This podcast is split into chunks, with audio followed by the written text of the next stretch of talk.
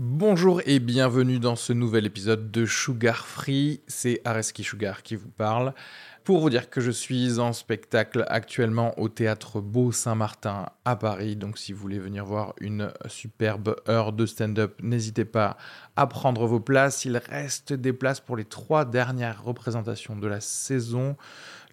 15 juin, 28 juin et 12 juillet. N'hésitez pas à aller sur Bireduc ou suivre les liens depuis la description du podcast ou aller sur sugarfree.com. Merci à tous, profitez bien de cet épisode. Bisous.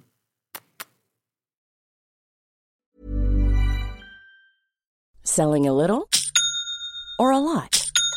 Shopify helps you do your thing however you cha-ching. Shopify is the global commerce platform that helps you sell at every stage of your business. From the launch your online shop stage to the first real life store stage, all the way to the did we just hit a million orders stage.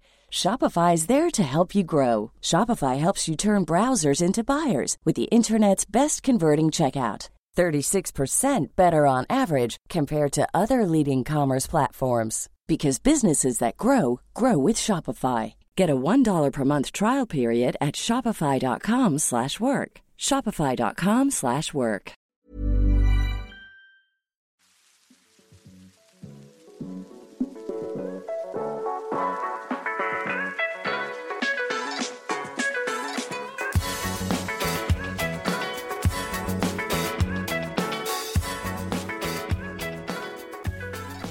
right, guys, it's 2:30 a.m.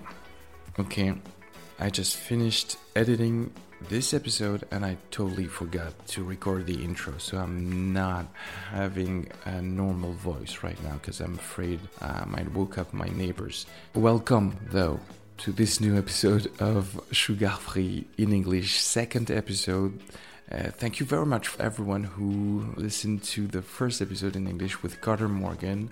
Here's another one with um, Alistair Mark Linsell, a very, very interesting person that I met also in the English stand up comedy scene in Paris. Um, Alistair is a stand up comedian slash nuclear physicist, so we've talked about everything from his uh, improv background to the perception of science uh, in the world.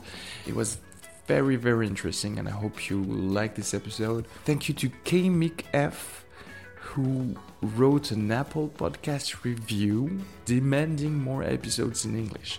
So here you go, K Mick F. Uh, thank you for showing everyone the right path, please do the same thing. Go write a five star review on Apple Podcasts because we, we crave that as podcasters. I have a website uh, because I guess we're in 2003 and I don't believe in Instagram and Twitter. So go check out sugarfree.com website where you can find my uh, tour dates and uh, all the other podcasts that I uh, that I do because I want to shove my voice in uh, everyone's ears. Again, thank you so much for listening, and I hope you'll enjoy this episode a lot like I did recording it with Alistair. And uh, gros bisous.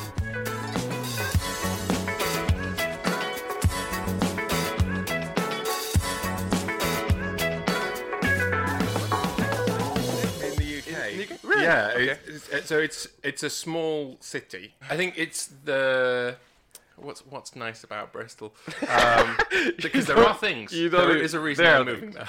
um, The weather, of course. the weather is actually probably one of the worst points because it's on the west coast and the the like, prevailing wind is from the west, so the Yes. Atlantic, where air hits the first bit of land it finds, which yes, is so you have Wales cold or Brit- Bristol, and it Yeah. just it crashes down. Uh, so yeah, Bristol is famous for rain. Um, But uh, the UK is famous for rain in general, so yeah, so Bristol is famous within the UK. for Okay, rain. so that's terrible then. It's like uh, I don't know if it's, if it's the same uh, amount of rain. Uh, Seattle, it's it's known for having like ten months of rain. Uh, Really, I, I will go away. I'll look up the meteorological data.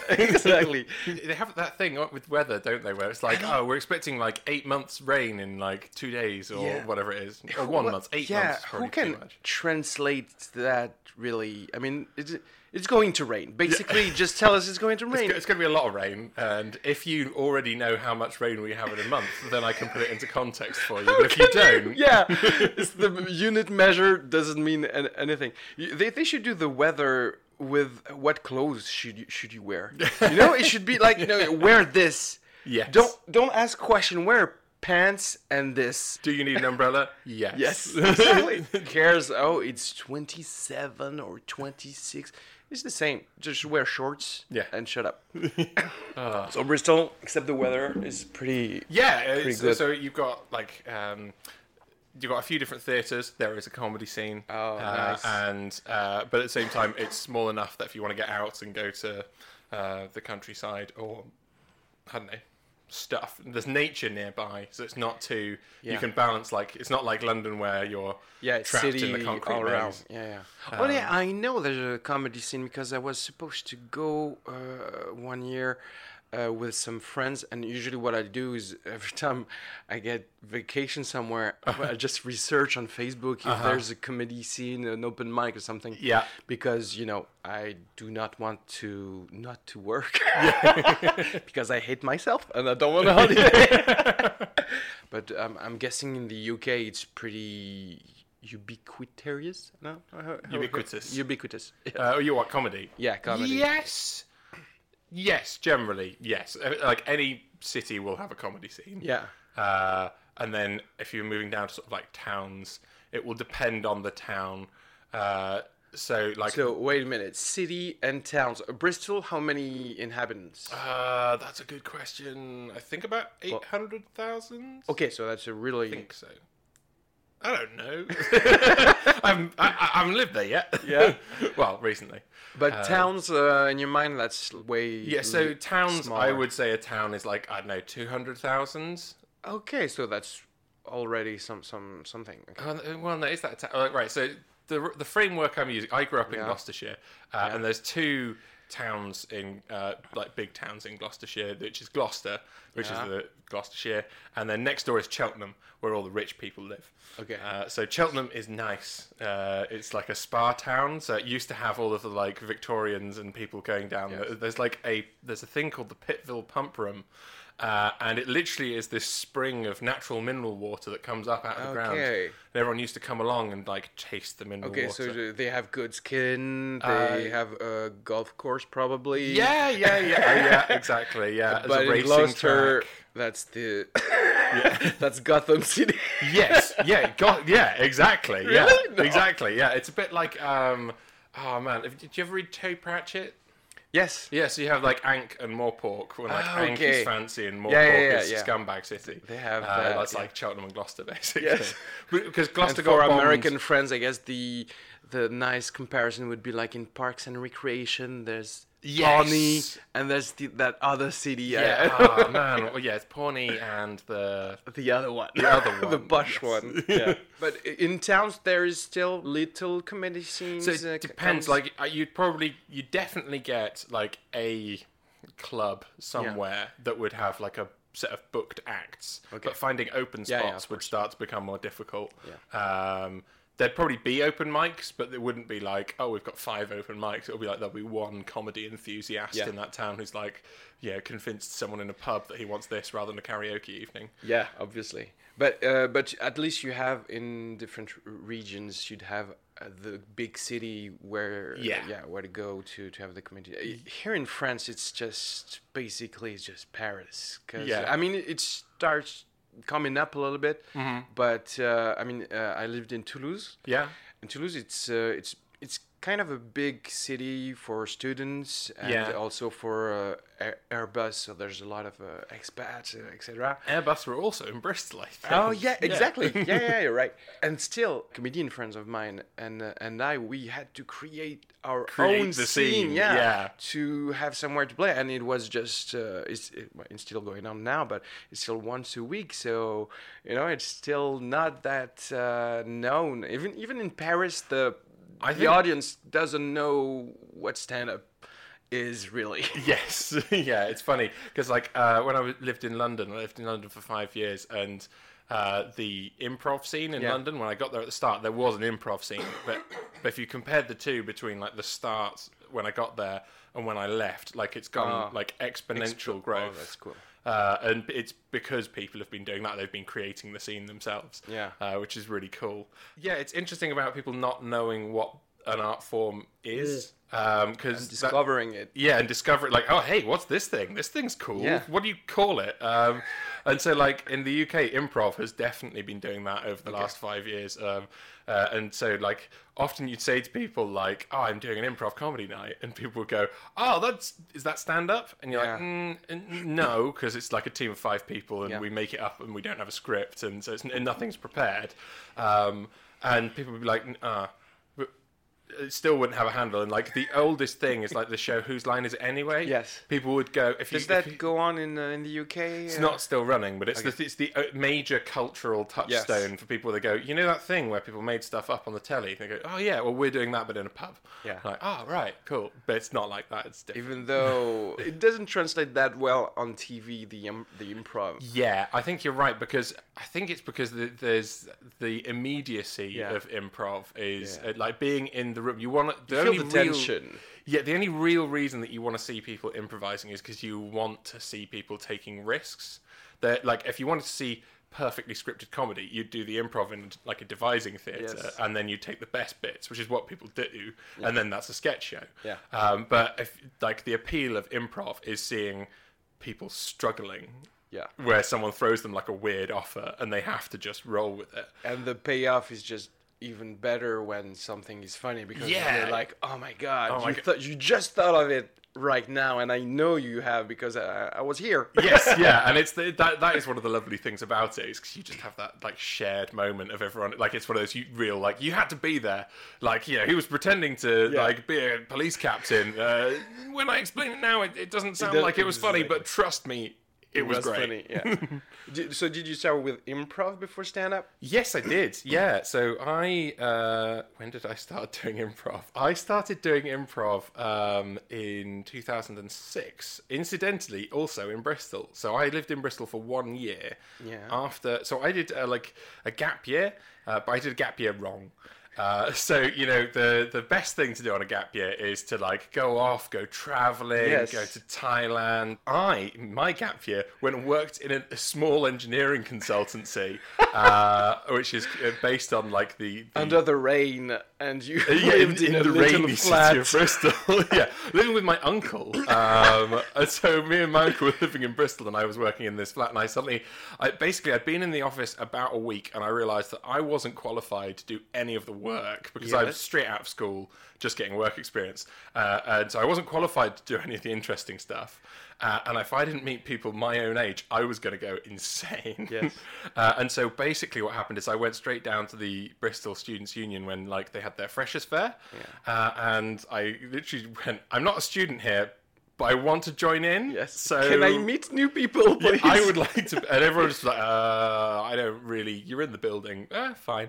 Um, and so, like at the time, it was the University of Bristol Pantomime Society. So, like pantomime is a like a very, very British tradition. And so, what happens is at Christmas, uh, there is always a pantomime, and it's normally the fairy tale like Cinderella or Aladdin. Uh, ours was Aladdin two, a lad in trouble. Okay. Uh, so uh, the, I mean, the word exists in French, but I'm I'm I'm realizing it's not a, a good tr- translation. Yeah, so it's not mime. Yeah. It's not to do with mime at all. It's like it's like a really uh, like if you could get get a load of actors to just overplay Yes. everything. Some kind of classical, traditional. Yes, and so there's a lot of audience participation. So there's like set bits where the audience knows that they have to join in. Yes. And so one of those things is like he's behind you. So you'd have a good guy on stage who's looking out to the audience going, "Gosh, I'm having a great time walking through this dark and scary forest." Uh, and then behind them, a bad guy will appear, and at that point, the audience knows they all have to shout out, "He's behind you!" And then what happens is they have like a little set piece on stage where the the per, the good guy will look left and the bad guy will move to the right, Okay. and they'll miss each other, and then they'll do the same thing in reverse, and so the good guy never catches the bad guy. in France, this would be uh, with marionettes, with puppets. Oh, really? Yeah. Yeah, But not played by a real person. we realized we could get one person to do all of this. It's less to pay. the reason I started with that is because there wasn't an improv comedy society. Okay, But the yet. pantomime society like said, "Oh, by the way, we also have some people who like improv." So they branched out from this to improv. Yes, they kind of like birthed the improv society over the course that I was there. Were they fans of the improv scene in the U.S.? Like, did they read books or? Because we basically had the same uh, stand-up upbringing because I did improv before I did uh, stand-up. But we had a class. We had uh, an improv class in Yeah. Toulouse. I think improv here is per- perhaps a little older than what you're you're saying. Uh, Yeah. uh, in, in, France, but here they they were like really scholars. Uh, Mm-hmm. I mean, the teachers were scholars in improv. that They, they knew the Chicago scene and they knew Uh-huh. everything that uh, then went through and created the the art. Yeah, so like like when I first started, what you'd do is you'd move from one place to another trying to do improv. So I did it first in Bristol and then in Durham. But but in all of them, it would be some people knew that the concept of making up things to be funny was a thing and that we could do it. But no one had ever made contact with those like hallowed people like Keith Johnstone or like Del Close or like the big the big uh, improv Names, people yeah, in yeah. America. Um, and so what would happen is you'd inevitably get someone who'd read a book and had gone, okay, guys, I, I've read a book, and I think I think we should what do we're it like trying to. Ah. do is we're trying to do this. Um, uh, and so that was kind of my experience of improv until I got to London. So this is insane because you didn't have any teachers. You didn't have. You, you really created totally, even in your mind, you created the. Yeah, I mean, I think you'd start off with short form, which is where you have like lots of small set games. Like you know that, uh, like for example, one's called sitting, standing, bending, and it's a pretty like uh, it's a standard construct where you have to have three people on stage. One must be sitting down, Yes. one must be standing up, and the other one must be bending over. Yeah, usually when you have some kind of framework, uh, Yeah. the the funding can. yeah, and so and so based on that, the only the the thing that's fun is seeing people struggling to maintain this, but also committing to actually do it. Because I, I remember sitting in like a student improv workshop that I was running where people had just forgotten that was the point of this game, and so two people were standing up, one person was sitting on the floor, and nothing was happening. I was like, this is not funny. It's not happening. you have one job. Um, So you were basically your own teachers. Kind of, yeah. Um, which was exciting, but it also means that you make quite a lot of basic mistakes Yes. because no one's ever told you, like, Yeah. this is a really fundamental concept, and I know you've read it, and I know you think you understand it, but you can't But actually do it yet. Okay. Um, So, when you came to London, you when you went to London, there was the the big reveal. of Yes. the- of so I, I like. I remember having this moment uh, on a, I, like I was doing a class with a group called Monkey Toast, and um, Cariad Lloyd, uh, uh, she's now like quite a famous uh, comedian in the UK. Um, she left our second, like she did level one class, started our level two class, and then the middle level two class was like, "I'm really sorry, guys, I'm going to have to leave you with Paul Paul Foxcroft, who's uh, the other guy that was involved in Monkey Toast at the time, along with uh, the Canadian guy who ran it called David Shaw." Um, and so uh, she's like, I'm, I'm going to have to leave you guys with Paul because I've just been offered a Partner Sky sitcom and i got to go take that. And we were like, yeah, you Yes, do. you do, yeah, you, go, you go do that. That sounds awesome. Um, but it was, yeah, I really remember this moment where we were on stage, we were improvising a scene, and Cariad just sort of stopped it, went, stop. This scene is in trouble. And I remember thinking, is it? I thought I was I was having a good time. This other person's having a good time. Like I didn't think that we were struggling. You know when it's like because you know when you're struggling in improv because it just feels horrible. Uh, and I didn't feel any of that. And she just turned to us and, and, and could see our kind of bemusement and went like, "Where do you think you are?" And I was like, "I think we're in a shop." And the other person was like, "I think we're in a park." and she was like, and she "That?" saw it, and you didn't see yeah, it. yeah, exactly. And so, like, um, one of the things that they'd often drill you on, which is a rule that you can break when you get good at it, but you need to learn the rule before you can break it, is, is like start a scene with who you are, Yes, where, where you, you are, and exactly. what you're doing. Because if you get those three things out in the first three lines, you minimize the chance for horrible confusion where someone turns around and goes like, "I'm just going to walk the dog." Like, what? What? Yeah. Okay, that doesn't make much sense in a shop.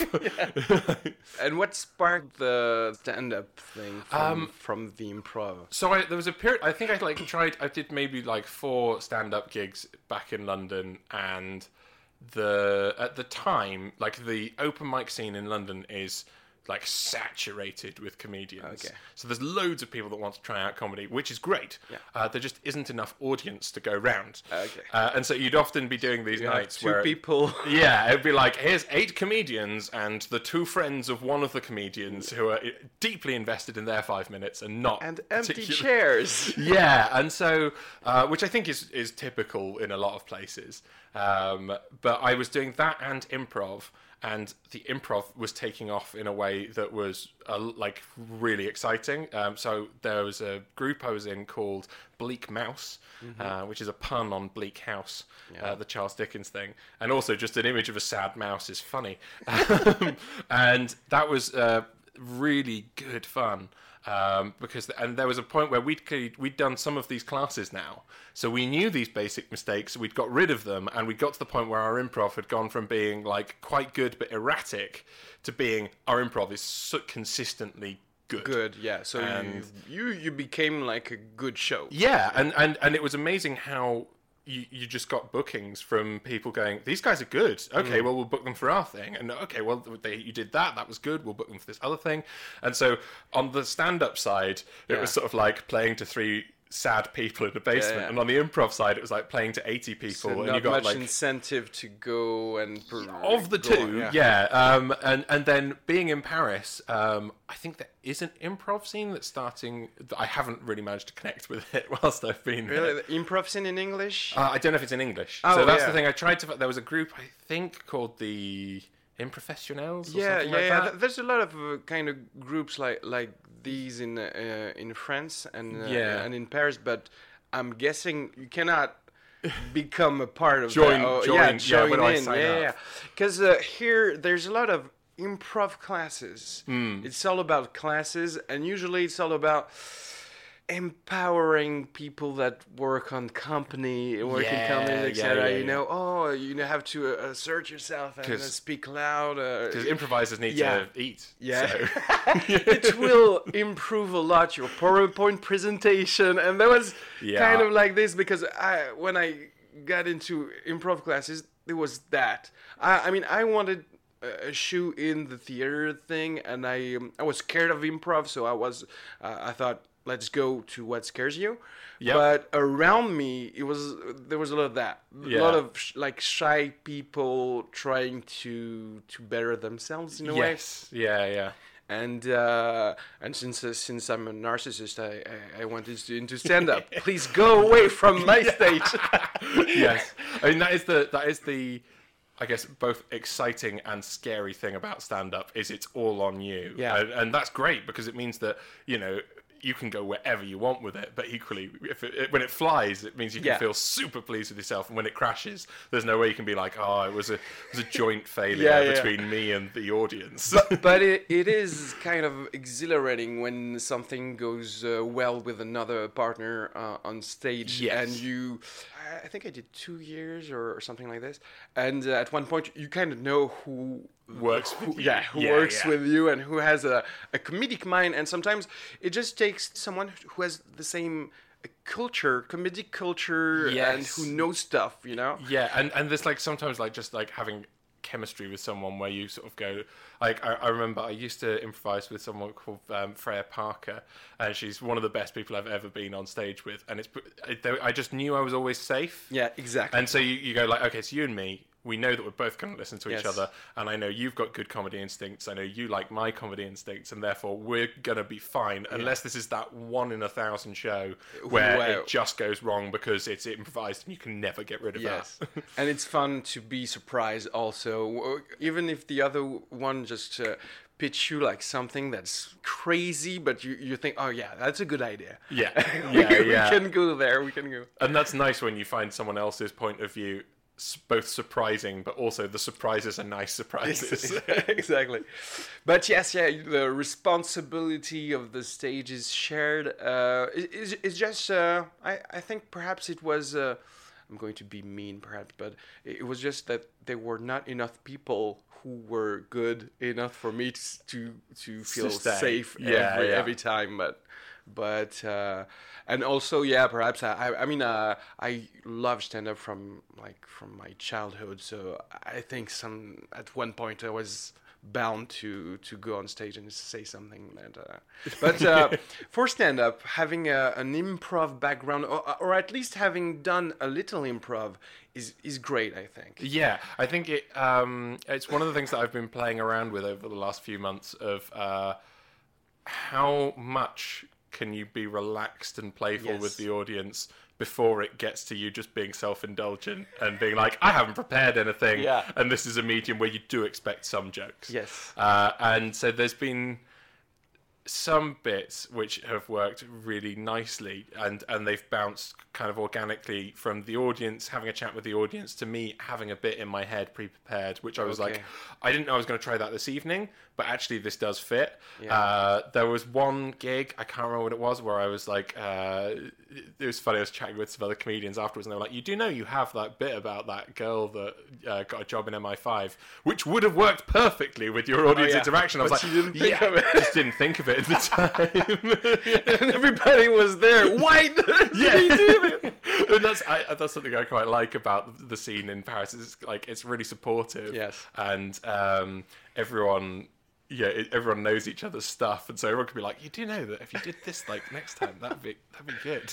yeah, it's a it's a small circle, and you you end up knowing everyone, and that's uh, that, that's pretty cool. I mean, I perform also in French. I haven't met everyone yet. Yeah. in, Yeah. in French, but but while you were doing all that, you were a physicist. yeah, uh, chem- so technically, right. Well, Um, what tell me. am I? Who am I? Who this are is you? how should I market myself? What's your brand, Alice? So, my, well, like, let's stick with the most established brand, which is that I am a nuclear scientist. Um, and so I, I work for EDF. I, I hold I got a chemistry degree, uh, master's in chemistry from Durham University.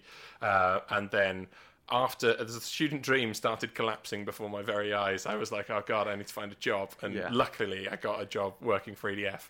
Um, With a chemistry degree. yeah, and so that's uh, kind of slightly a screw up on their part as well, because they do need chemists. They just didn't Yeah. need as many as they hired. Uh, so, But you end- remained, uh, yeah. like literally, the, the chief chemist at the end of this graduate scheme, the chief chemist got us all into a room in a pub in Gloucester and went, uh, "Guys, um, there's no chemistry jobs this year. Diversify." Uh, and so I, I went into training because you know me standing up in front of people and talking knots is uh, something I enjoy. Yeah. Um, yeah, and so I, and I so that's that's the day job. Um, but I've also presented on the Discovery Channel.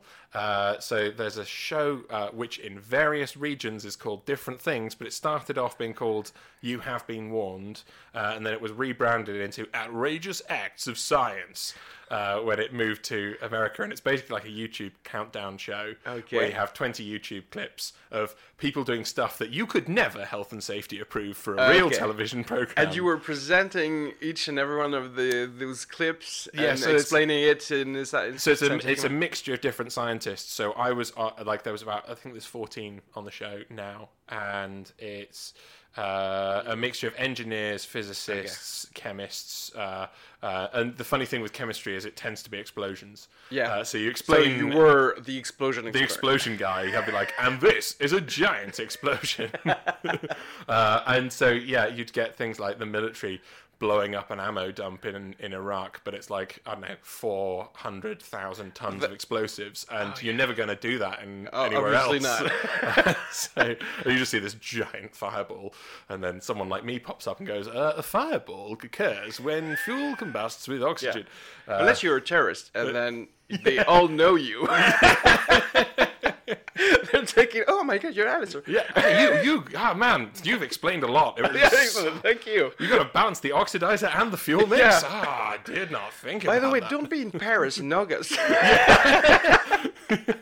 We need you to keep producing explanations because we still haven't worked out all of it. Uh, but how did, how did you get that gig? I mean, somebody perhaps saw your improv group. no, or- so I did. Um, so there's a um, competition in the UK and and in Europe called Fame Lab, uh, and it was when I was in my third year at university, um, or it might even have been second. It doesn't matter. Uh, so yeah, it was this competition at university where uh, you had three minutes to explain anything scientific to the general public, and the rules were you had to have no PowerPoint, no notes, and be not boring. Yes. And that was it. Uh, and I, I did this competition in 2009, and I got uh, I, I came second, Oh. um, which was What uh, did you explain? uh, so I explained in the first, like there was three rounds. So the first round I explained heroin and like Yeah. how heroin like Works. works on the body, and like basically did a. It was kind of like a half stand-up set. Mm-hmm. So it was like um, using the uh, like the bridge from Star Trek as a metaphor for your body's like internal control Yes. system. And so it'd be like you have internal chemicals that you produce called endorphins that make you feel good. Uh, but you then have like if you take heroin, you switch on all those sensors, uh, and then the control center basically goes, "These sensors are reading far too high, Captain. We must turn them down." Uh, and then it turns off all your happy feel-good chemicals, and that's called addiction. Um, so that's a really short version of that. Yeah, talk. yeah, that's uh, that's a good angle for the, for this. Yeah, and then the second one, I didn't realize I had to do a different talk in the Ah. afternoon, so I went around my friend's house. We had lunch, and over lunch, I wrote another three minutes on uh, like uh, just painkillers, uh, and then So you the definitely stayed on the on the drug. on the drugs. you have a drug problem. Yeah, I basically went, this worked in the first round. I need Yeah. something in the second round. I'll just use this closely related topic. Um, and then for the final uh, at Cheltenham Science Festival, um, we I ended up explaining fluorescent monkeys. Uh, and A, how do you make a fluorescent monkey? And B, why would you want to? Uh, it's like apart from being the best lighting for a rave in the world ever. Yeah. Uh, Because the also when, you're in jungle and you know your flashlight doesn't work. Yeah, you do, but you have got your tanning salon bed, and you just switch that on, and then all the monkeys like ring in the trees. exactly. Um, yeah. um, so yeah, that um, was how I kind of got into the science science communication side of things, uh, and it's something I really enjoyed. Uh, and then from that, I got into a few other different things, and I basically end up at Sheffield Documentary Festival having a chat with the who was at the time the vice president of factual programming for Discovery Europe, who actually was lovely because uh, you're talking to quite a lot of TV execs aren't famous for being super cheerful and open. Um, and You find the one who was sincerely like and she was just lovely, and she just like offhand went like, "Oh, I could totally see you on something like MythBusters," and I was like, "Uh, yeah, yeah, that, but yes, yes, I am here. I Please. am available. uh, that sounds great." Um, and so she, uh, nothing happened for a year. Uh, she then sent It's always like this. Yeah. Uh, always like giving you like some some dangling opportunity and then Yeah. silence. and then silence. And so we were then at the Edinburgh Fringe Festival doing a sketch show, uh, and I'd sent a mail to her just being like, "Oh, hey, I'm uh, I've, I've graduated. I'm now qualified in chemistry, so you could, you know, I'm legit, Oh, yeah. legit qualified in this this field." Um, also, we're doing a show at the Edinburgh Fringe, and she went, "Okay, great. I'll send one of my producers along." Um, this show was quite a juvenile show. there was like a musical number about masturbation. Uh, yeah, it was really highbrow stuff. And then so I had a but it worked. Well, so I had like a coffee with this woman before the show, and was like, "Oh, who you? Who else are you seeing whilst you're up here?" And she was like, "I'm seeing Dave Gorman. Uh, I'm seeing Humphrey Ker, who won Best Show that year. Uh, I'm here seeing like these, and she was just like listing like Robin Ince, like going down these massive names. Yeah. and then And you. me and my juvenile sketch show, and I was like. Okay, cool. Uh, the show's not very sciencey, just so you know. And she was like, "Okay, fine." Um, and then so she she went off and was like, "Oh, thanks, that was great. We'll stay in touch." And again, nothing happened. Uh, so I started working for EDF, and then it would have been around March in the year that I was working for EDF that I just got uh, like a random email going, "Oh, hey, um, we're producing something for the Discovery Channel, and your name's come up. Do you want to come and screen test for That's it?" And that was Outrageous Acts of Science. now your name is in the system. Yeah, and, and believe it, like there is kind of a system because like they have a spreadsheet apparently, and this spreadsheet, like I got another call, it didn't lead to anything, but it was like, oh, your name's in this spreadsheet, Yeah. and so we just thought we'd contact You you. TV execs, movie execs, they they're they're human Yeah. and they're lazy like everyone. Yeah, exactly. Uh, once they have a name, they have a rolodex of names. Why would they search for another another person? They they have this. Oh, well, why don't we use it? yeah, exactly. Yeah. So uh, here in France, you've been working uh, where as a nuclear scientist? In a basement. Uh, like uh, if you've if you've seen the UK sitcom The IT Crowd, Yes. that's quite close to my life. Uh, so So have you tried to turn off and on your nuclear plant? fortunately, uh, I'm dealing with a simulator, so that is a legitimate thing because it's a simulation. If everything goes wrong, it's fine 'cause it's just a computer game, uh, Okay. and you you knew that uh, before you built it, which is actually one of the really uh, veering slightly into technical here, um, but that's one of the really powerful things about simulation is that the design of a nuclear reactor is really complicated. Mm-hmm. Uh, getting it to work is a big challenge. If you can get it to work in a simulator before you've spent all the money Yeah, on obviously. buying the kit and putting it together, then you have a much more confidence that when you buy all the kit and put it together, Yeah. it's actually going to work. So you're actually working on des- designs on new n- Yes. kind of nuclear plant? Okay, so that, that would be like uh, the t- type five, six. I don't Oh know, no, uh, I'm afraid we're not quite that far advanced. It's a, uh, it's a Generation Three Plus reactor for those fans of Reactor Yeah. Generation. oh, there's a lot of people. and I know there's a lot of you out there. Um, so yeah, it's it's called the EPR, um, Yes. which is like the European. Well, it was originally called the European Pressurized uh, Reactor, and then they wanted to try and sell it to America, uh, and they realized they needed to drop the word European, uh, and so it then became Evolutionary Power Reactor, and then everyone kind of went, "Hang on a minute, like which which one is it?" And they just went, "It's just EPR. It's Yeah. it's it's like BP. It's not British Petroleum. Let's it's keep just, the acronym. it's and just an acronym, and there is officially no meaning behind it now. um, yes. Uh, and so that there's a, a, a big deal between France, China, and the UK to construct two of these down in Somerset, uh, in uh, not far from Bristol, which is why I'm So moving you back to will Bristol. visit there to see if everything is okay. Yeah, uh, well, yeah, it's it's huge. So um, it is the biggest engineering project in Europe. It's like staggeringly massive. So seven seven percent of the UK's electricity Yes. would come out of two reactors, which is uh, a lot. Yeah, Uh, because I know France, we have 75% of electricity from nuclear plants. But what does that mean for the for the UK to have just two more? It means that you knock off some oil, or I don't know. um, so basically, the UK, uh, like many problem, like many problems, like many problems. Like how you see your country. um, no, we've got a bit of a problem when it comes to like long-term infrastructure planning in our Oh. country um, because politicians tend to make decisions on a short term. Obviously. and lo- infrastructure is inherently long-term. Electoral cycle. Yeah, um, and so I mean, in fairness, uh, like nuclear has received pretty consistent support from successive governments in the UK because that's the only way you get a deal over the line is Yeah. by everyone going, yes, we're doing this. Um, the problem we have is that we've got a fleet of nuclear reactors that are starting to reach the end of their life cycle. Yeah, the same in France, and I think the dismantling costs a lot of yeah. money. Yeah, exactly. So those all need to go into decommissioning, but that means that there's like 20, it was 20% and it's now dropped off to below that, that was nuclear in the UK's energy supply. Okay. Now, uh, the way like climate change legislation works in the UK is you have uh, the Climate Change Committee, and they set carbon budgets for the country to basically go, we need to decarbonise. These Yeah. are the carbon budgets. If you breach them, then Parliament has broken the law. Uh, and at the moment, carbon budget number four, I don't know when it is, but I think it's like late 2020s. Um, if our stations don't come on to replace the old stations, we're going to break our climate change commitments. So it's it's a it's a huge project, and there's a clear need for it because otherwise we'll, we'll start seeing lights going out, or we'll have to start burning more gas to. Th- that uh, is weird that you with it. have commitments within your own government because you're not in the EU anymore. Usually, you have to pay a tax to the EU if you break the carbon thing, but you Yeah. ha- you set up your own thing. So it's one of the Like you have to, to give to the Irish, perhaps. maybe. Um, yeah, so it's it's one of the things that I think the UK has been reasonably good at leading on.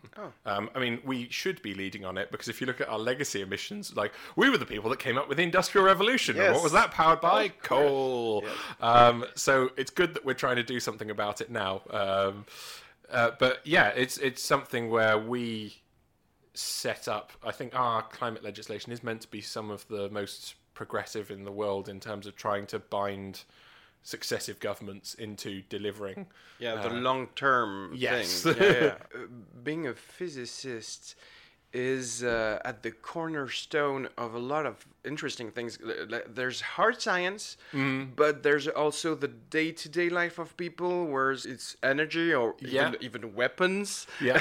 and because there, there's a lot of fields where you're not as uh, in touch with the environment, with the people, and you can o- only see just people who do the same job. Yeah, well, I think it, it depends how much you sort of specialize and what you kind of go into. Because the, the, the, the thing that's funny about science is if you kind of go back a hundred years, you could have the guy that knew this field, where he'd be Yeah. like, "Oh yes, I am the leading em- eminent expert in chemistry," uh, and yeah, he would be the guy that knew most of it, and maybe there's like two other guys, and together they've got all of it. And, and you can the last find now the letters they were sending to each other. yeah, exactly. Where they were sort of like, you know, where they were chatting it over and going, "Oh, hey, you know, what do you think of this relativity idea? Ah, it could be good."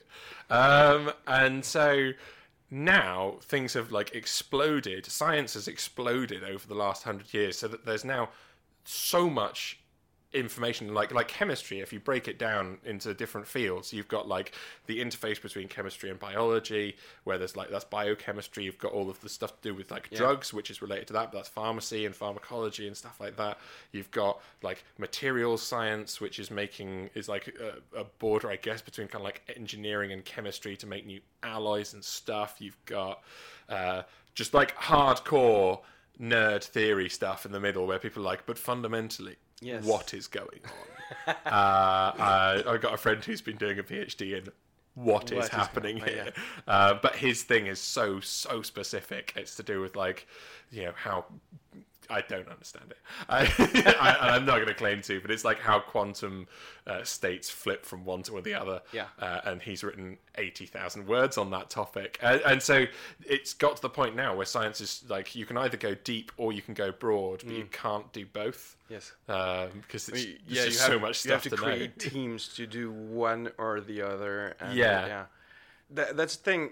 When you go deep, Yeah. you still have to explain this to the people to the other people around. who are not yeah, to- miles down in that and one also, trench. I mean, the for example, your friend, Hmm. he's uh, he's researching the quantum states of uh, of things, and yet it will impact perhaps your job in a very near future. So so you have Yeah. to be kind of aware of things. Totally, yeah, and it's something that he often uh, complains about is that you know science its most basic, science is about asking interesting questions and trying to find out what's going on in, with the world, and like like it's quite a deep question when you get to like what is reality and what's actually Yeah. happening, um, and the way that governments work is like yeah yeah that's a lovely question, but I'd like you to come up with the the thing that's going to replace the iPhone so that we can earn loads of money, Yeah. and that's a natural tension between so you know a scientist might go i've spent you know 30 years answering really useful questions and, a, and a, like a government funding grant guy might be like yeah but did we did we see anything from that? Uh, and, and they turn around like yes the advancement of human knowledge uh, the, the even more frustrating thing, and I always complain about this, decisions that are made by our governments are never based on science, neither. yeah it's, I mean- yeah uh, it's it, there's a there's a natural tension between scientists and politicians um, which is that politicians like to uh, make the world look like it's simple and that they know what's going on and they've got a plan that's going to fix things. And scientists uh, want to tell you what they know, but what they know will always have limits, will have caveats. They'll be like, given the set of conditions, I know X, Y, Z. Yeah. Um, this is one of the things that's a bit of a problem with the climate change debate, is that you'll have a lot of climate scientists who go, we have 99.5% statistical confidence in this model that says that global warming is real and it's a really big problem, but uh, which is the message, like the, the that's the message that, Yeah. that you need to hear.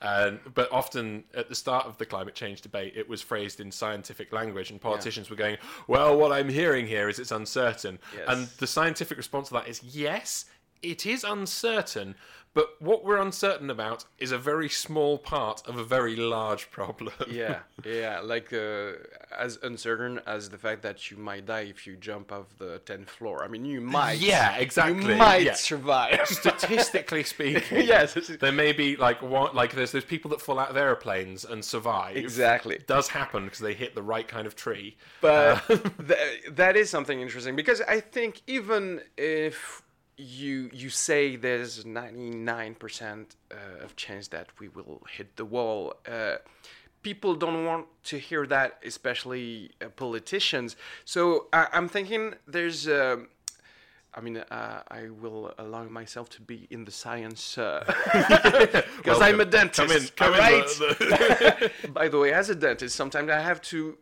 convince my patients of science Yeah, yeah. just for them to heal themselves.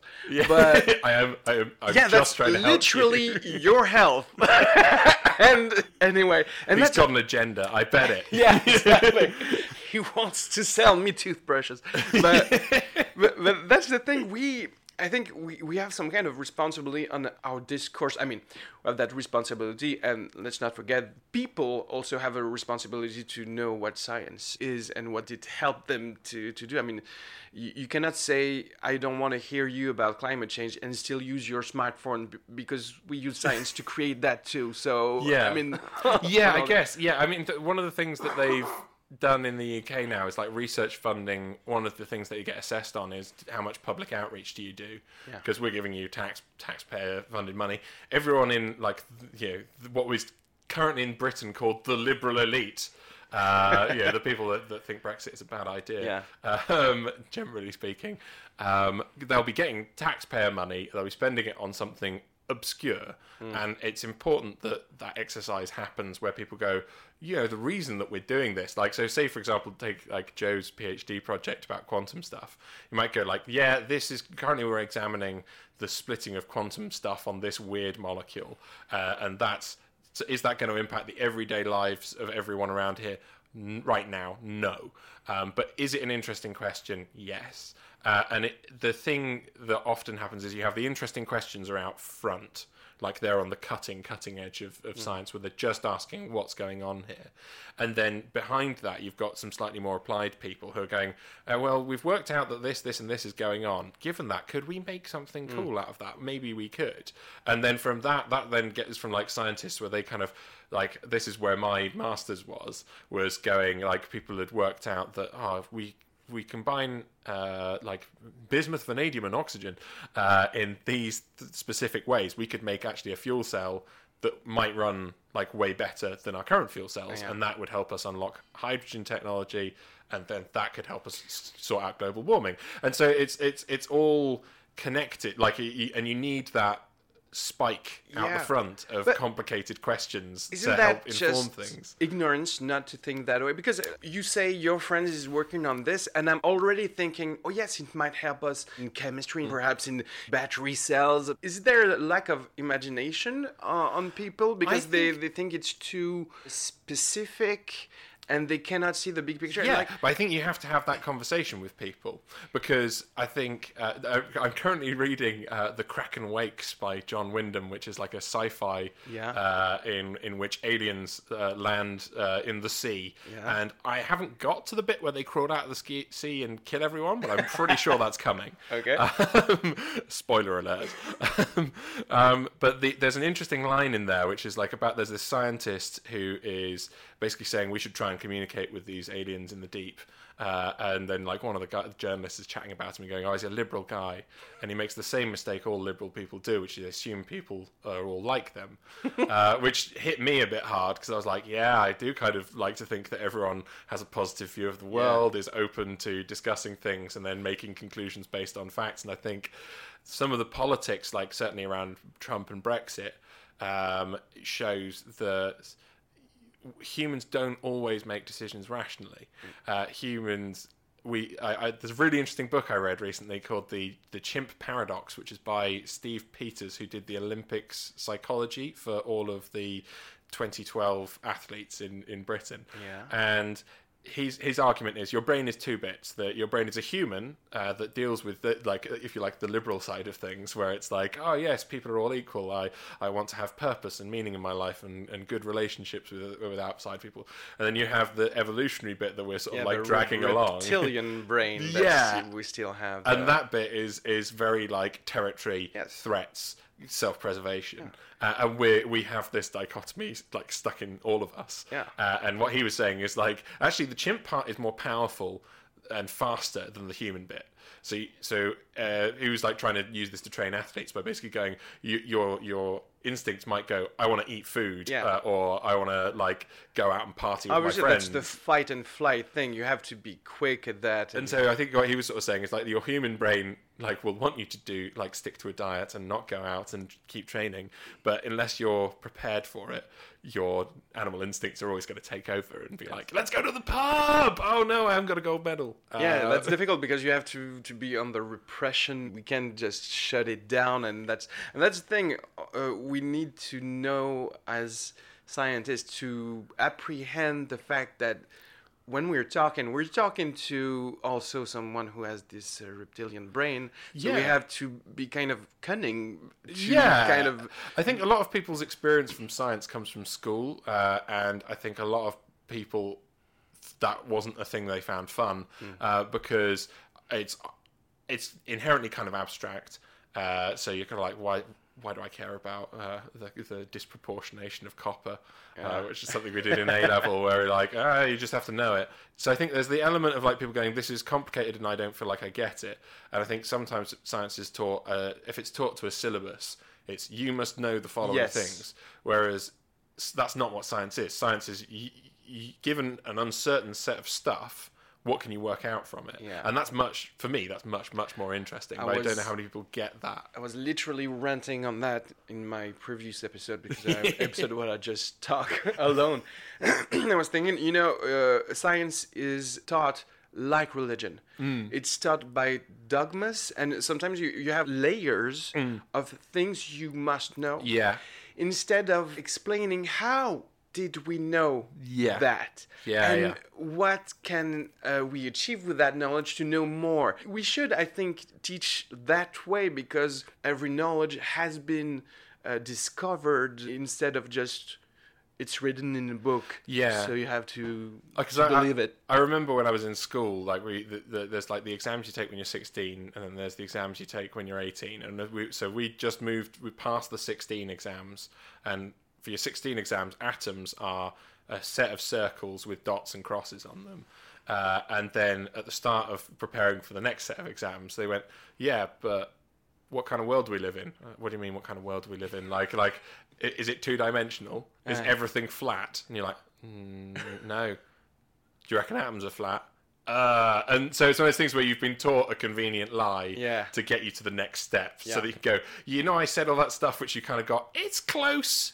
It's not true. yes. Uh, we'll go into that. And then the same thing happened again at university where they went, "Hey, so you know all that stuff we taught you at A level? Yeah, it's not. It's not real. Like that. That this bit about hybridization where they just magically become the same. That's not real. And but you have to each each time you have to lay down a block that will help you get to the next Yeah. block, and then But I fe- I feel there's uh, this comes from the laziness perhaps of teachers, uh, you know, because why aren't you starting with the Schrödinger equation and working from there? no, because th- they're thinking, yeah, let's go tell that. Like instead of just rethinking it to, because obviously you want people to have uh, an amount of knowledge Hmm. when they leave school. But what I would rather have is people who know how to acquire knowledge yeah, too. definitely, definitely. Because a lot of people who just finished high school and went into other kind of studies, what they were taught, that's done. That's never going to change. Hmm. You know, no, that's not how science works. We we have new data and we are changing the stuff because we're understanding more. Yeah. And and we should, I think, rethink everything to make people uh, part of the whole thing. I, uh, I'm reading a book, uh, science fiction novel, because Uh-huh. we're nerds. uh, it's called Spin. Uh, I, uh, I don't remember the author, but uh, what happens in, in the book is uh, at one point in the middle of the of the night somewhere, the stars disappear. Uh-huh. Turns out the Earth is surrounded by some kind of shield, and you, Uh-huh. there's there's a fake sun, but there's no uh, stars anymore. Uh-huh. And the scientists, NASA, etc., want to know what what- what's happening. But what you realize, and I think that's well written in the, in the book, is for like 99% of the people, it doesn't change their day-to-day life because Yeah. you, you, you just the barrier uh, faked the, the sun, so it doesn't change anything. Yeah, you have a moment where you feel kind of sad. You can't Yeah. see the stars, and you get on with your life. exactly. We have the rent to pay, etc. But the other ones are like, no, guys, just the everything just disappeared. We need to look at Yeah. it. And this is very interesting because I see in that novel the real difference between people and their uh, link to science. uh, Yes. in yeah, yeah. And also, it's interesting. Like one of the criticisms that sometimes gets thrown at climate scientists, which I find bizarre, is that they're in it for the grant funding. Like it's a, it's a, it's a, uh, what is it? Like it's a corrupt in a like they're just like their noses are in the trough and they're getting their money for funding their climate science, which Yeah. I think. Given that that's normally said by some like billionaire uh, who's like doing oil extraction, I'm like, Yeah. I mean, I mean, well played trying to pin your thing on these On, guys. yeah, on, on those guys. but but like, the- it's, like, have you ever seen a climate scientist? Like, scientists tend to be like people that like wear cardigans and drive secondhand cars. Yeah. They're not like tweed jackets and you want to get really rich, um, probably don't enter research science. I mean, there's it's a bit like uh, it's it's slightly like stand up or like music in that there will be a few people that make it big, Yeah. and that's either because they're brilliant or they're lucky enough to be in the right place at the right time, uh, and they'll be the guy that is.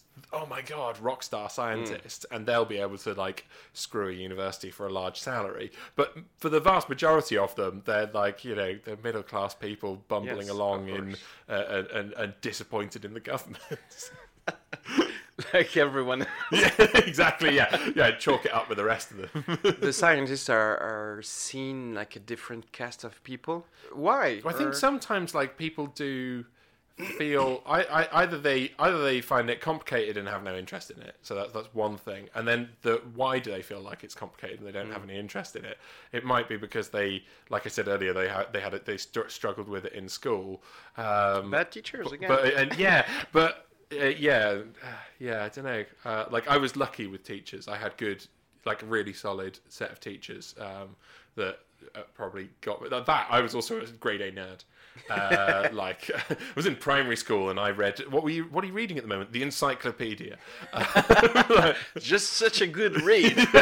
yeah, and the thing is that was funny is that my primary school teacher got to the point where she was like, like um, I, I can't remember what it was. I mixed up the word like conifer trees with like like bell trees or something like that, and she was like, ah, bell trees. I didn't realize that that wasn't a thing. I thought you just read it in this encyclopedia. I assumed you knew what you were talking about. she assumed you were some Yeah, kind of like, Wikipedia. This guy is coming out with weird facts from this book that he's reading. I, I was it was pre Wikipedia though. Yeah, it like obviously. Microsoft Encarta. Yeah. Did you ever have Oh, that? Like, yeah. on the CD. on Encarta then- 1999, I remember. Yes, and then you could go for like a tour of like the world's temples and Yeah. like look around and be like, oh, what's And there were there was uh, Universalis, Do or perhaps it was just French Universalis. There was Yeah, like I don't uh, think we had the that. bump a little bit uh, har- harder, you know. it was like Encarta had pictures. Yeah. Universalis was the real deal, just the, words. The, co- the cocaine to the marijuana of encyclopedias. Yeah, there's also perhaps this uh, curiosity that is innate or that can be nurtured, but it depends on what you're watching on TV, perhaps, think, or like, your I think- parents. On Again, I think this. It's interesting we're talking about the education system because I think this is something that I don't think any child is born not curious Yeah. about the world. Like e- everyone is born going because it's a bit of a shock. You know, you're like, what the hell is this place? Why am I here? Who are you guys? Um, and so, like, I think children are naturally naturally curious, uh, and it depends on how you engage with them as to like whether or not you're trying to let them discover stuff, uh, or whether you're being like, uh, you have been told that you need to know that um, you know copper is blue when it's in two states, and everyone goes, yeah, well, who cares? Yeah. like, uh, so I, I, that was one of the things I found really fun with the Fame Lab competition was like trying to find angles onto complicated topics, and it's one of the things that's really good with like outrageous acts of science manages to sneak a lot of quite complicated science into a fun program, uh, and that's one of the things I, I, I really do love about it is because like there was one clip I remember where there, like, it was like internet hoaxes. So some guy had said like, "Oh, I'm standing uh, standing with my like um, he had a fluorescent light tube." Uh, and he was standing with it uh, and he went like, "Oh, if I point it at this star, Oh, it it- switches on," Yeah, and yeah. then he like pointed it away and it switched off. Yeah. And what he had is he had like a radio frequency transmitter nearby, uh, and that was hitting it, and he was switching it on and off when he pointed it at this thing. Uh, and so it's a clever hoax, but the actual process is like you got radio transmitter that's sending waves. That's hitting this thing. What goes on inside that tube is actually a two-stage process where the radio waves excite one thing. Yeah. That then pings off something There's always that's not science to be explained, even in the hoax. yeah, and then that then like then pings off something else, and that then gives you the light. Uh, and so actually, you're dealing with like almost like a two or three step scientific process. That if you went to any TV commissioner and said, "Oh, hey, we want to Yeah. do a thing about like light tubes," they'd just be like, "Leave my office. Why are you here?"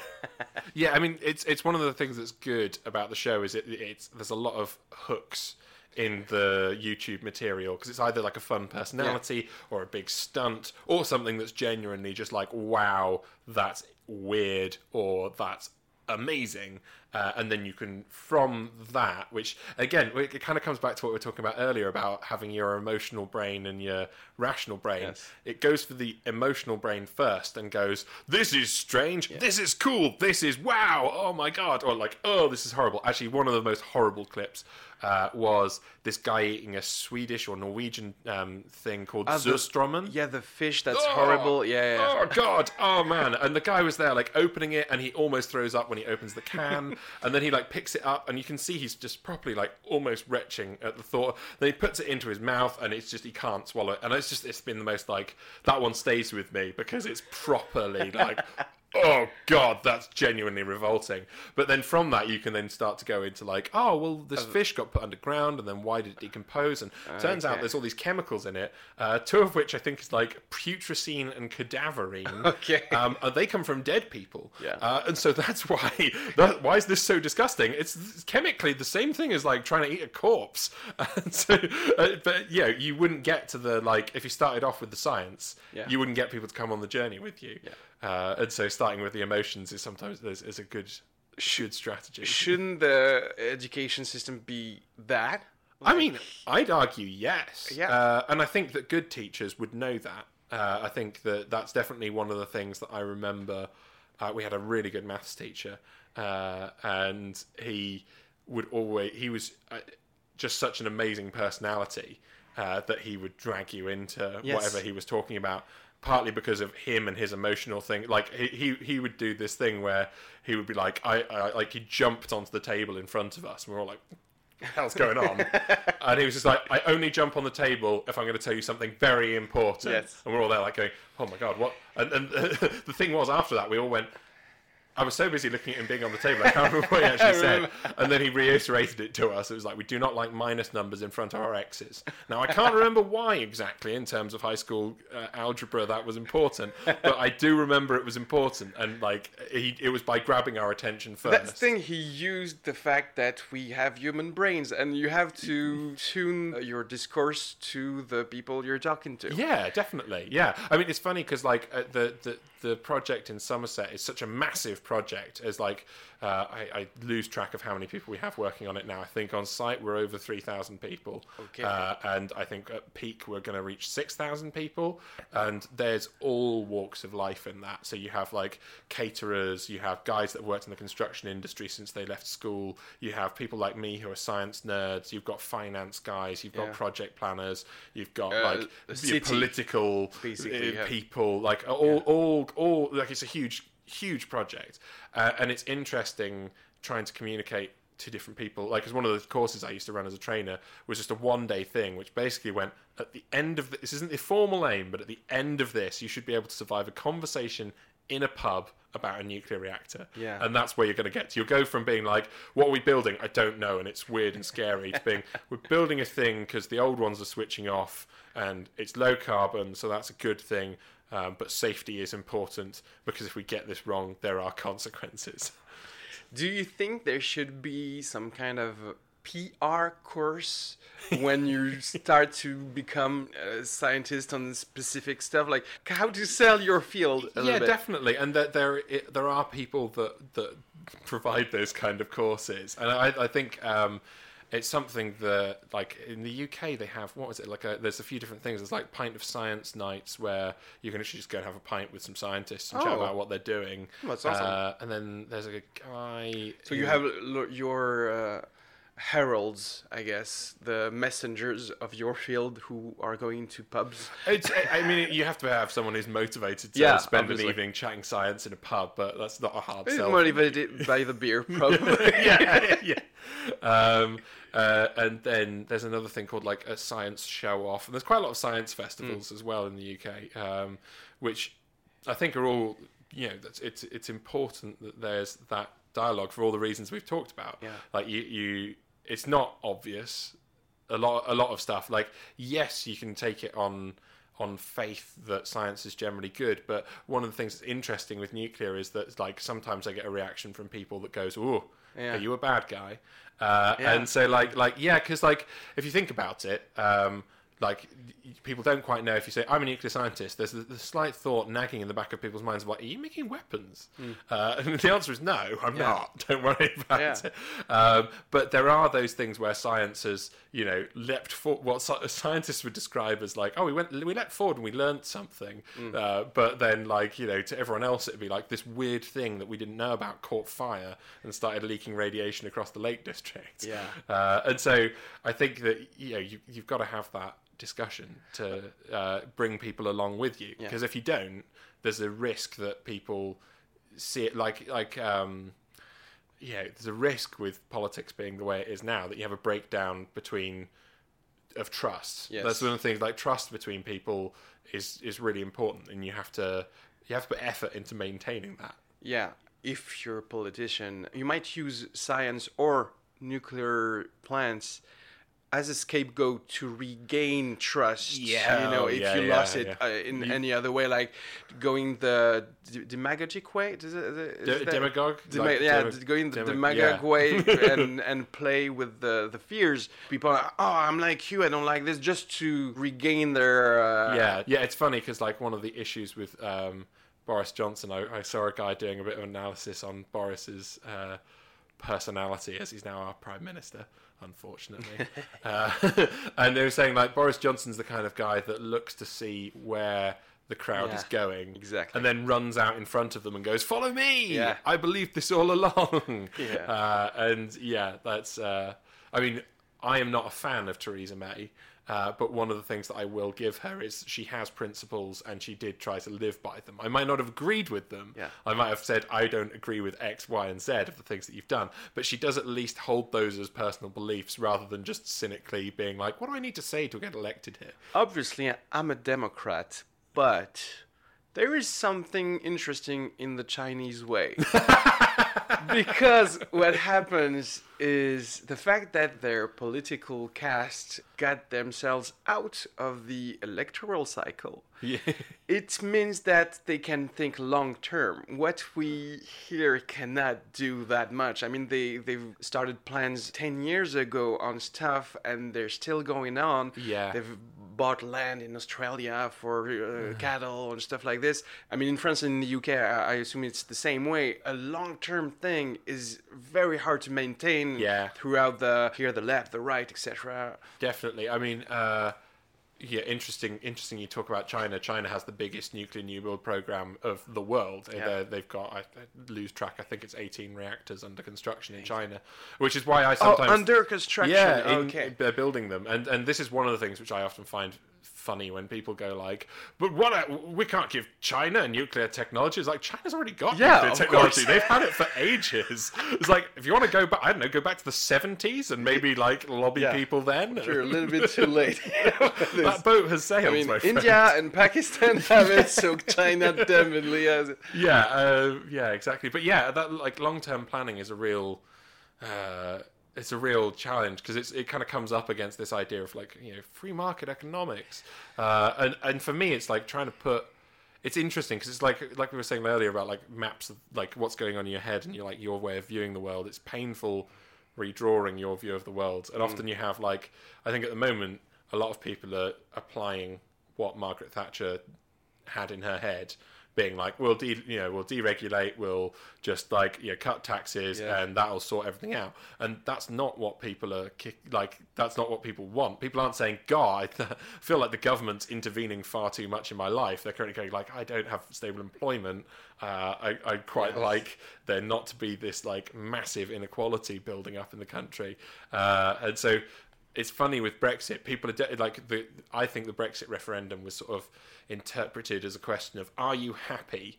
And the answer was no. Uh, Yeah, exactly. I'm not yeah. happy. It was too broad of a question, and they- it crystallized. the the thing the- that's really funny about like the Brexit, I know arguments in terms of Brexit that are based on the idea of we need to leave Europe Mm. because Europe is too free market. And we want to install a more left-wing style of thing, which is like some people with like Oh, Labour okay. left-wing views have been like, we need to leave. I, I fundamentally disagree with them because I think the idea that Britain goes more to the left by leaving by Europe leaving, is that's insane. weird. Yeah, yeah. But usually the extremes kind of uh, join each other in their decisions. yeah, you know? yeah, exactly, yeah. Uh, and then you've got people on the right who are going, "Oh, Europe's doing all this regulation and stuff." Um, and the thing that I find, because again, this is a dull thing that I have done in my career. I have updated a document based on EU legislation. Okay. Uh, so uh, the fun detail: uh, there's a thing called the Seveso Directive, which is about how you label. Uh, and uh, how you store dangerous chemicals on sites to avoid those sites exploding Yes. which is obviously a good idea. Yes. um, but the interesting thing about seeing it on a, an international project is the way it's implemented in France and the way it's implemented in the UK is totally different. Oh, really? And it's entirely like yeah. So like Even if that- it's based on, on the same text. yeah, so the, they'll say you need to minimize risk on your site, and then people go, "What does that risk? What does that mean?" Mm. So for the UK, we'd we'd go like France's approach was: we have these dangerous chemicals, we want the smallest possible quantities of them on our site, so that what we'll do is we'll have concentrated but small tanks in, Mm-hmm. in contained areas, and then the British approach will be: well, actually. I don't want concentrated chemicals. I want to spread I them. want I want I want a dilute chemical because a dilute chemical is not as as chemically powerful as a Okay. concentrated chemical, Yeah, yeah. which means I'll have massive tanks. They'll be huge, but they won't contain something that's as nasty. Uh, and so you can see how two countries have taken Yeah. completely different things. But also, this is one of the things where I kick back on the idea that EU's stifling uh, people from implementing solutions that fit their contexts. Because for me, that's a perfect example of like France has a way of operating that's worked for it. It knows how it works. It's not implementing some big change. Hmm. Like, as I guarantee you, if they say if the EU said France has to do what the UK is doing, there'd be a huge fuss because Okay. people would go, these buildings aren't big enough. They're small tanks. We've got all this fire protection kit. Why are you why are you kicking off this way? If if you did the same thing with Britain, if you told Britain you have to implement it the French The way, French way, yeah. Britain would kick off. And so what it's driving is are you getting control of your industrial sites and you stopping them exploding? Yeah. And the answer is yeah, people have taken actions to do that. Those actions are different based on their contexts. And I think that's one of the things that really does get lost in the debate about Europe is that uh, actually there's quite a lot of flexibility about how you Yeah. implement How you these regulations. And I think uh, people in the UK would probably point to regulations around fishing and things like that as things that annoyed them. But I think a large amount of regulations are just kind of common sense. Yeah, there's a leeway in like- some stuff, uh, but tha- that's also good because that's uh, that's actually an experiment because you can see the two way, Yeah, and then in 15 compare years, yeah, yeah, okay, oh, you have years. more dead people on that side. Oh, well. um, I want I want to believe that there will be a point where the masses will be enlightened enough Mm-hmm. to just agree with a long-term thing for once. You know what I'm saying? Is like mm-hmm. if you can just leave your emotional part just long enough to say, okay, that seems right, even though we're just going to vote for this party for the next five years, we are still going to be okay with that plan, with that long plan. yeah, yeah. And I'm, I don't know how we can reach that level of you know understanding of the Yeah, I of complexities of science and poli- politics, but uh, Yeah, it's it's uh, an age-old question, I guess. yeah, perhaps thanks to aliens, we going to Aliens will turn up, and then based on that, we'll all go right. Well, we'll kill them first and work out what we're doing with the trains later. and everyone's unified around a specific. Yeah, project. exactly. but th- that's fun that in the UK you have a more and more science show. I, I think there it's it's kind of starting now. I, Mm-hmm. I know I left Toulouse just when uh, there was a science comedy show, so I, yeah. I, I lost that.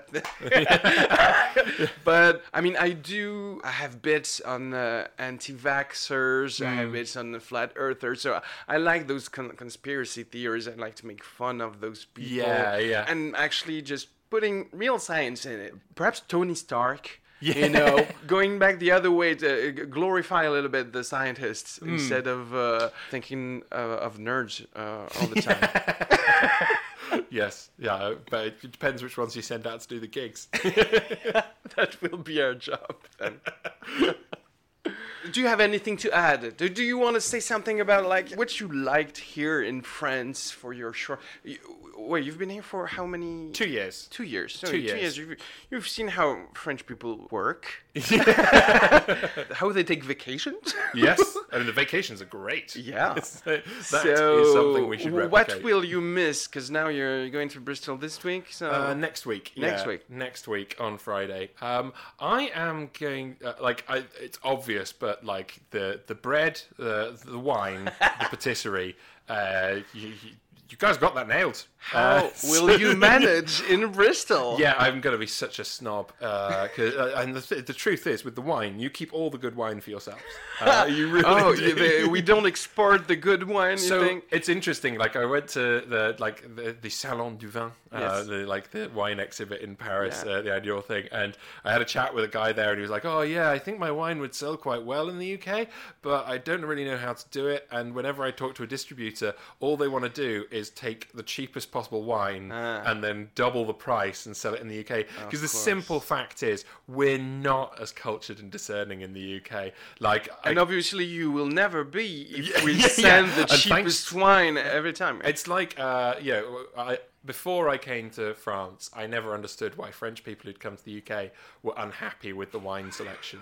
and now I'm like, ah, I will ah, miss yeah, I can get that. Uh, it's, it's, it's, it's really good. here."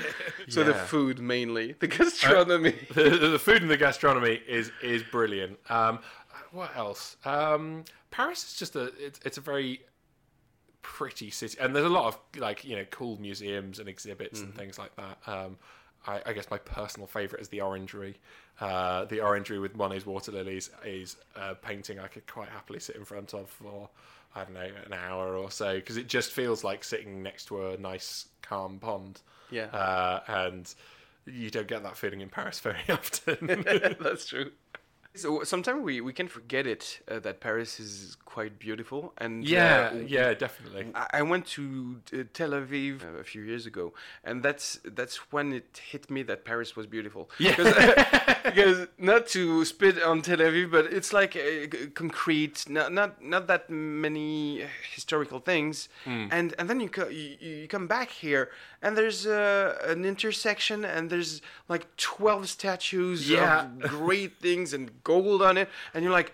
Oh yeah, that's That's that's, something. Yeah, Yeah. that's not. Not they don't have that this. everywhere. Yeah, but I guess you get used to it. Yeah. Yeah, yeah. It's funny. Like London is much more chaotic. Um, yeah, because it got bombed. There's old bits that survived, and then new bits. And I, I think that yeah, because because Paris had that reset point. I can't remember what it was. There was a point where they like leveled all the old buildings, and a town planner came in.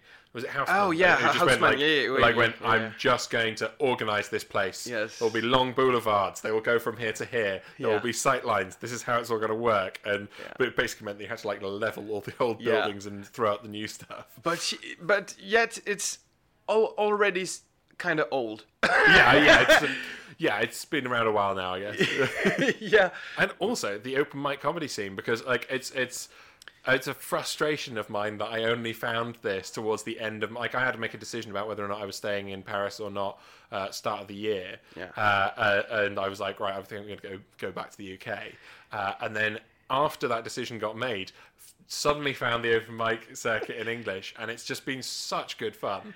Uh, and I'm, I'm now being like, ah, if I knew this earlier, Oh, you- mm, maybe I'd have. That would have Yeah. weighed in your decision. Yeah, you I think? think so. Yeah, I think uh 'cause it's just it's just been a really good way, really good way to meet people. Yeah. uh, and uh, I just have a good time. Like it's, it's just been really good. Yeah, way for me to get my comedy fix.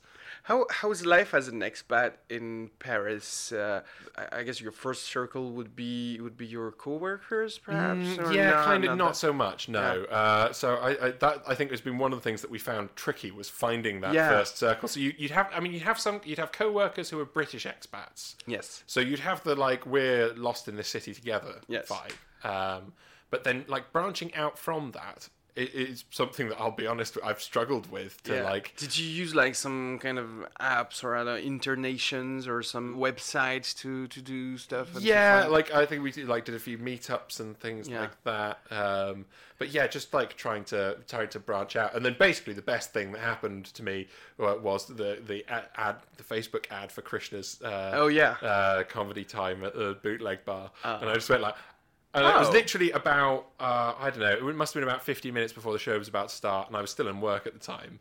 And I looked at it and went, "It's forty-five minutes on the metro. It's fifty minutes till the show. I can make it. I can make that." yeah. uh, to soothe you, I would say that even for me, uh, my whole life was in Toulouse, and Yeah. coming to the, the big city and uh, with my girlfriend, and I mean, as a couple, it's kind of difficult to regain the whole social life. Yeah, uh, and finding the good people, and also you don't have the excuse when you're French. Yeah. about being, it's like how how come you don't have friends? But you know, when you're 30, you can start to become picky uh, for, for your friends. yes, I can choose how I hang out with now. Not like university where Yeah. like you're all co-located, you will be friends. exactly. Yeah, we live in the same building. Great. No, it's funny. Um, going, I, I think I have a very different view of France. When I first came out, I was like, oh, like oh, all the French, like yeah, can be quite abrupt. Sometimes can be quite rude. Yeah. Uh, yeah, there's a lot of people that like to shout at each other in the street. Uh, and then I went outside Paris.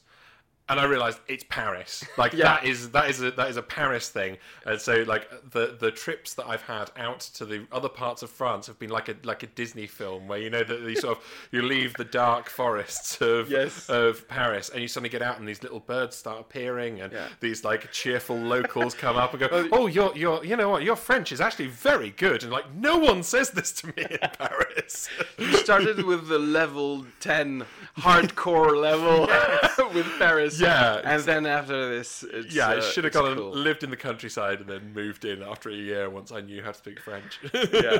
Are Parisian that annoying uh, when you try to speak French? Uh, yeah, so that's something that was really difficult because obviously the only way you learn a language is by speaking a language. And Paris is a city, in fairness to the waiting staff of this this city, with a lot of tourists. Yeah. So they have great English. I get so I get that their their lives will be easier if they don't have to put up with me struggling through a menu uh, in, in French. But it it was one of those things that was like I got to the point where I was like, no, I know how to. I know how to order in French. I actually have all the vocabulary down. I know what the questions are. I know how to deal with this interaction. I know my accent is British. Yes. Um, but you'd have to like uh, basically get through a conversation where you'd be speaking to them in French, they'd be speaking to you in English, and you'd have to not let your English brain take over. Yeah. Uh, you just have to like grind your way through. That's it. difficult when, uh, yeah, in the service industry, they want to accommodate you, but if you want to learn, then Yeah. it's all fucked up. Yeah. Please talk to me in French. I want to improve my French. That's good. But like, I mean, I I, I learned a lot um, from work where I just uh, got immersed in it. Uh, Yes. And basically spent the first four months of being here utterly exhausted. Yeah. Uh, and then came back after Christmas and was like, oh, actually, no, I have made some progress. I do Yeah, know. it demands a focus. That's, Yeah. uh, that's And- kind of and- training. And I think it's one of the things that we as Brits are famously bad at is is having yeah because it's amazing chatting to people in Paris where you go like oh yeah I speak English I speak French I speak Spanish I speak Yeah. uh, Farsi or you know whatever it is and people come along with they're like yeah I speak multiple languages it's normal because they've grown up in Yeah. a country that's not the US, Canada, or uh, the UK, and and so they've had to, uh, and something we should be better at. I always want to sh- show off a little bit. Um, uh, yeah, I perform in French and in English, and there's some guy. Yeah, I perform in French and English, Spanish, Arabic, and okay, and I'm like, okay, you, All you win, you win, You win, yeah. and it is funnier. Okay, yeah. Oh, and you got more laughs. Yeah. Brilliant. So what's next? Uh, uh, the the improv uh, again, some stand up. Perhaps now that you have the a great level in stand up, a great thanks to le- uh, Paris. yes a world beating level at stand up which uh, uh, yeah so i think um, yeah objectives for bristol i would like to keep up the stand up i've got a long time comedy collaborator who lives in bristol Oh, that's uh, and he does a lot of improv but we've done sketches and uh, scripted stuff together so we're going to have a pint in Ah. september and we're going to work out some plans uh, one of the things I'd like to do is like some guys I know through the improv scene in London have uh, recently released a, a short film and mini series called Spokke. Yeah. Uh, S P O K K E. Okay. Uh, and it's a. Um, y- have, you, have you ever watched the Scandi noir crime dramas? They were really big in the UK. So it's like um, Scandinavian crime thrillers. Yes. Uh, so like the bridge, like where Yeah, the yeah, person I gets know, murdered uh, in the middle of yes. the bridge, and they're like, uh, it's basically it's a it's a parody of that. Oh, but instead, that that can be funny because I, I like those Scandinavian. yeah, yeah. So they they have it's a really good little short. It's one. It's been nominated and won for a lot won a lot of awards, and um, it's basically someone has abandoned a bike on a bridge in between Gloucestershire and Somerset. And it's inch perfect, uh, and from there they have to go off and investigate. Um, uh, if, uh, yeah, uh, plugging their thing. It's available on this website called Punkanary, um, like punk uh, anary. It's kind of like a portmanteau Yeah. between canary Okay. and punk. Um, uh, but you, yeah, it's like something like twelve quid for the year, and it's got lots of experimental comedy on there. Uh, so like people. If you have a link, I can put in Yeah, the I'll- I'll- of, the, yeah. of the episode. Uh, and Sean and Tim, you can pay me later. That's cool. You have to plug uh, like friends, friends shows. yeah, so it, it's been really cool seeing their their uh, film do so well, um, and it's something where I kind of go, eh, I'd like to have a go at that. Yeah, I'd like to have a go at that. Yeah. should write something. Uh, so yeah, I don't know. Stand up, write stuff. Um, the yeah, try and push some more science presenting and uh, And changing the world, Yeah, basically. change the world. that make it sound so easy. Is that a need that you have to write stuff? I have I have a need to be involved in comedy. Yeah. uh, it's one of the things that I've learned about myself is that um, it doesn't necessarily need to be like my sole source of uh, support. But if I'm not doing it, I'm miserable. Okay. uh, and it's got to the point where not only do I know this, but my wife knows this as well. so to a point where she's like, just go and do an open mic night. Yeah. just go do so. So she do something. do something so that you become a bit more cheerful. Does she put up a fake stage sometime? If you don't have an open mic, please just take this. Do your jokes. That'll be that'll be the point where I've gone fully insane, performing to myself in my living room. Oh, hey guys, is everyone having a everyone having a good time? yes. That feels like I don't know the end of some kind of like Yeah. uh, thriller film about uh, like psychological thriller Yeah. about this comedian. it was him the whole time. It's like a beautiful mind, but with comedy. We should, the, the, this should be a parody, by the way. We will miss you here in I Paris. will be honest. I will try and arrange any meetings I have in Paris around around when there's comedy nights on, uh, and do my do my level best to get back for them. yeah, it's, yeah. Well, thank you very much, Alistair. Thank you. It's been a pleasure. Well, that's fun, and uh, well, I wish you a good uh, moving, good uh, Yeah, thanks. insta- installation. How, how do how do we say? uh, move, I guess. move, A good move. good yeah. move in Bristol. Yeah. Uh, yeah. I think that's the best way of saying that. Hey, thank you. In a white room with black curtains near the station.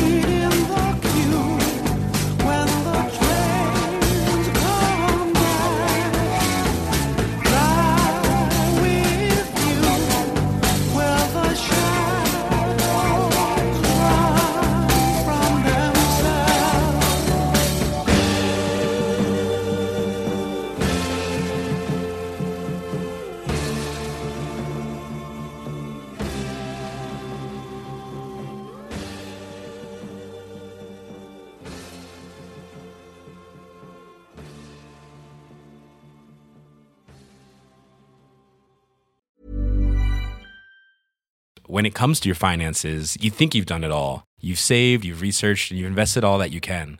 Now it's time to take those investments to the next level by using the brand behind every great investor, Yahoo Finance. As America's number one finance destination, Yahoo Finance has everything you need, whether you're a seasoned trader or just dipping your toes into the market. Join the millions of investors who trust Yahoo Finance to guide them on their financial journey. For comprehensive financial news and analysis, visit yahoofinance.com, the number one financial destination, yahoofinance.com.